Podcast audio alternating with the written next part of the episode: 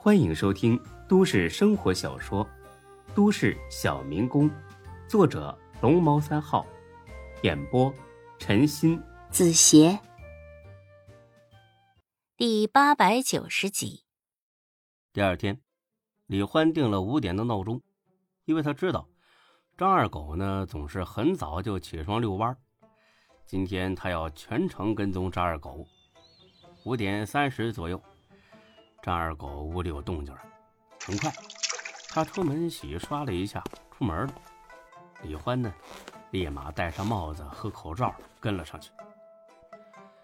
因为是大清早的，街上呢人很少。为了避免被发现，李欢只能是远远的跟着，始终跟张二狗呢保持着七八十米的距离。但是很快他就发现问题了。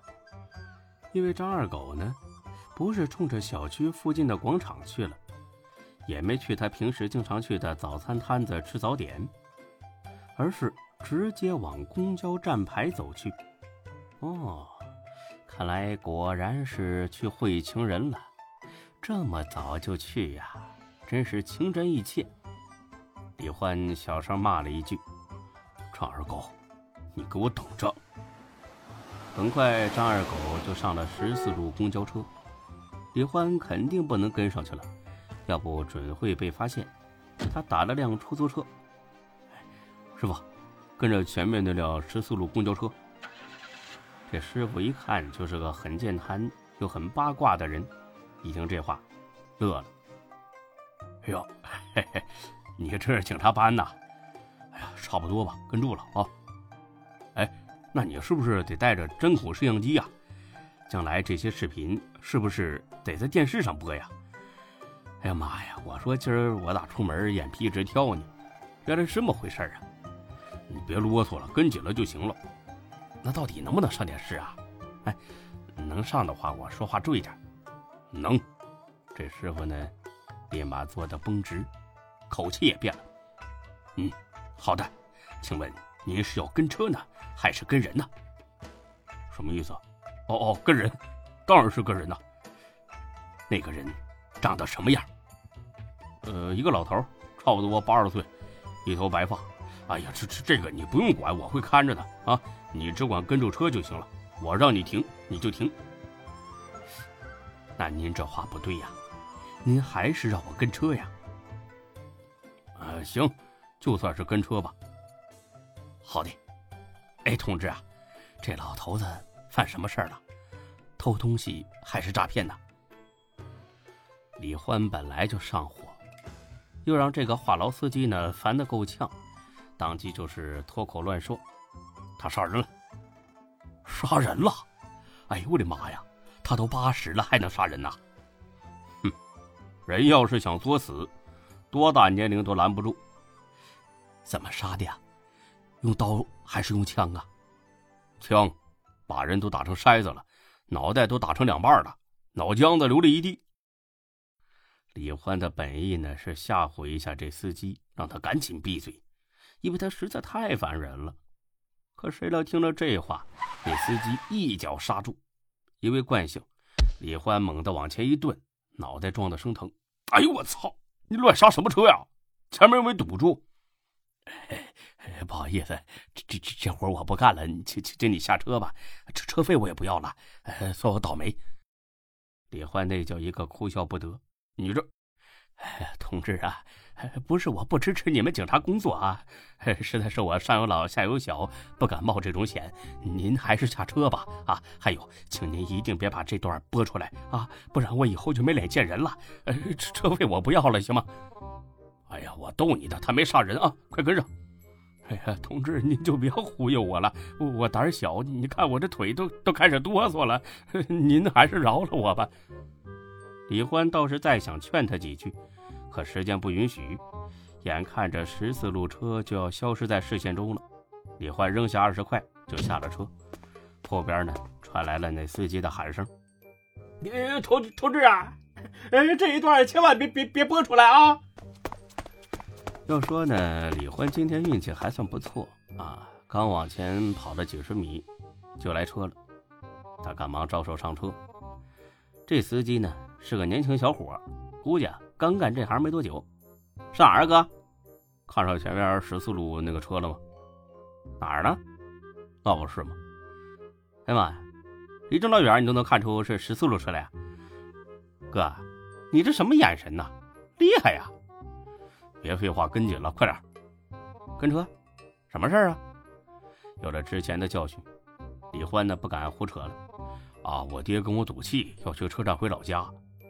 哦，哎，那不对呀，这十四路车压根儿也不经过车站呢。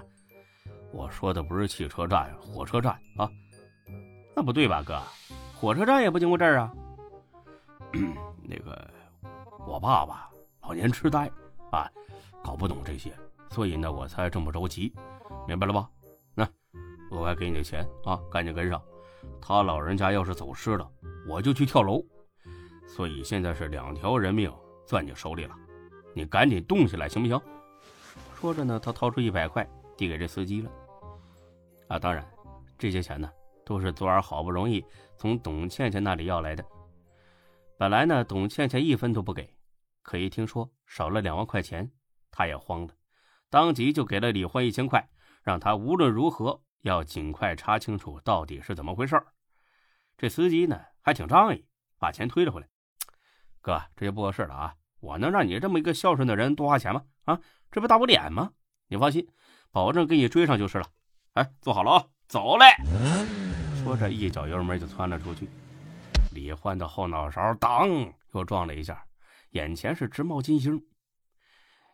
一路追，一路跑，最后呢，张二狗总算在一个公园附近站牌下车了。下了车，他踱着步子，慢悠悠的往公园里去。司机就纳闷了：“哥，你爹看着挺正常啊，瞧他老人家这不紧不慢的步子，一点不像是跟你赌气要回老家呀。”像是来公园溜达的。哎呀，你不懂，嗯，先拿好了啊，呃，谢谢啊，哥，用不了这么多，哎，不用找了。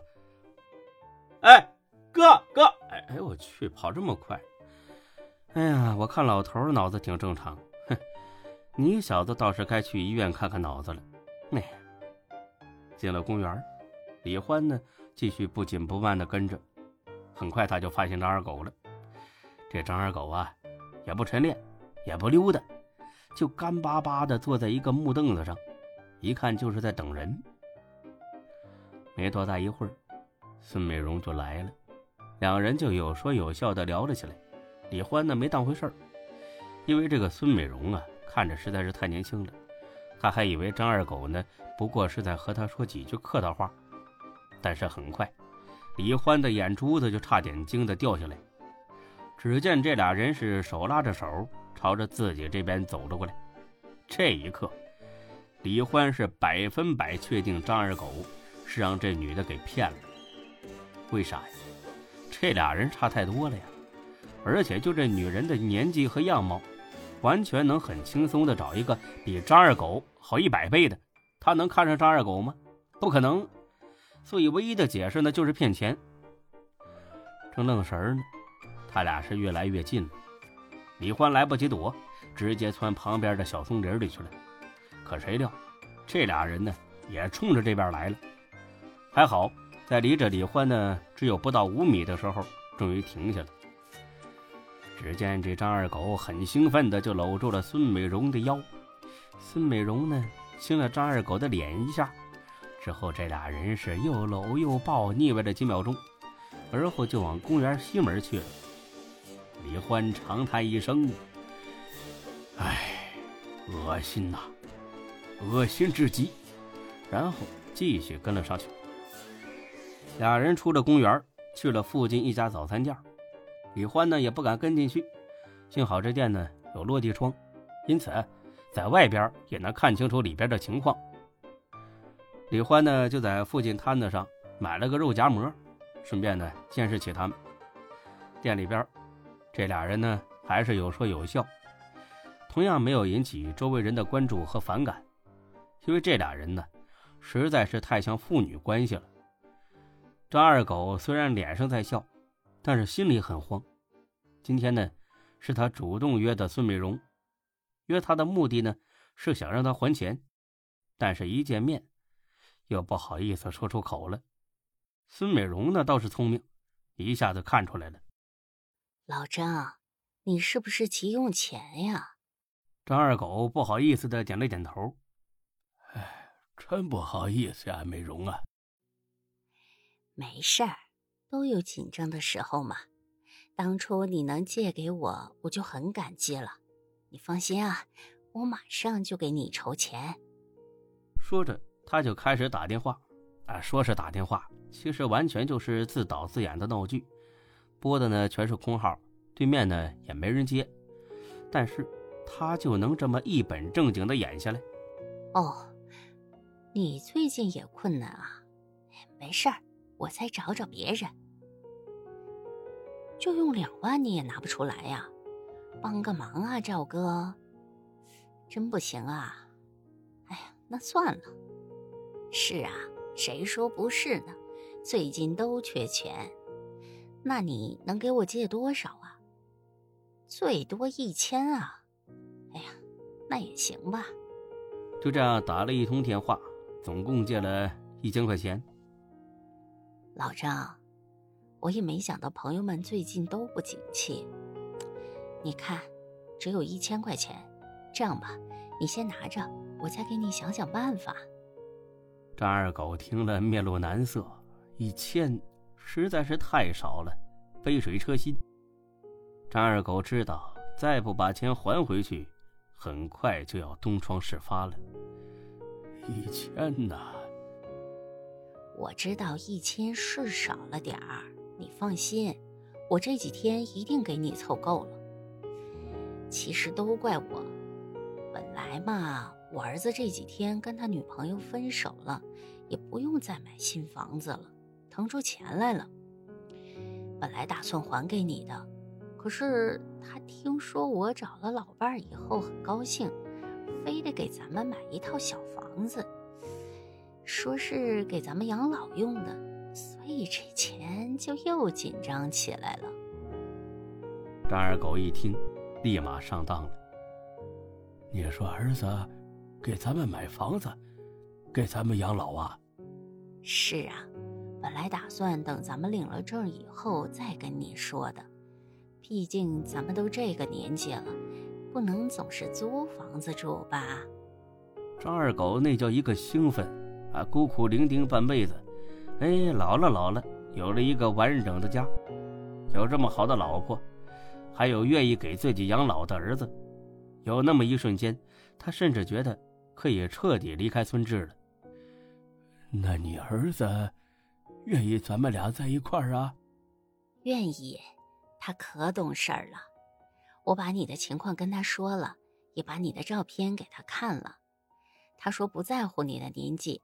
人活着就图个高兴，只要咱们高兴啊，他什么都接受。本集播讲完毕，谢谢您的收听，欢迎关注主播更多作品。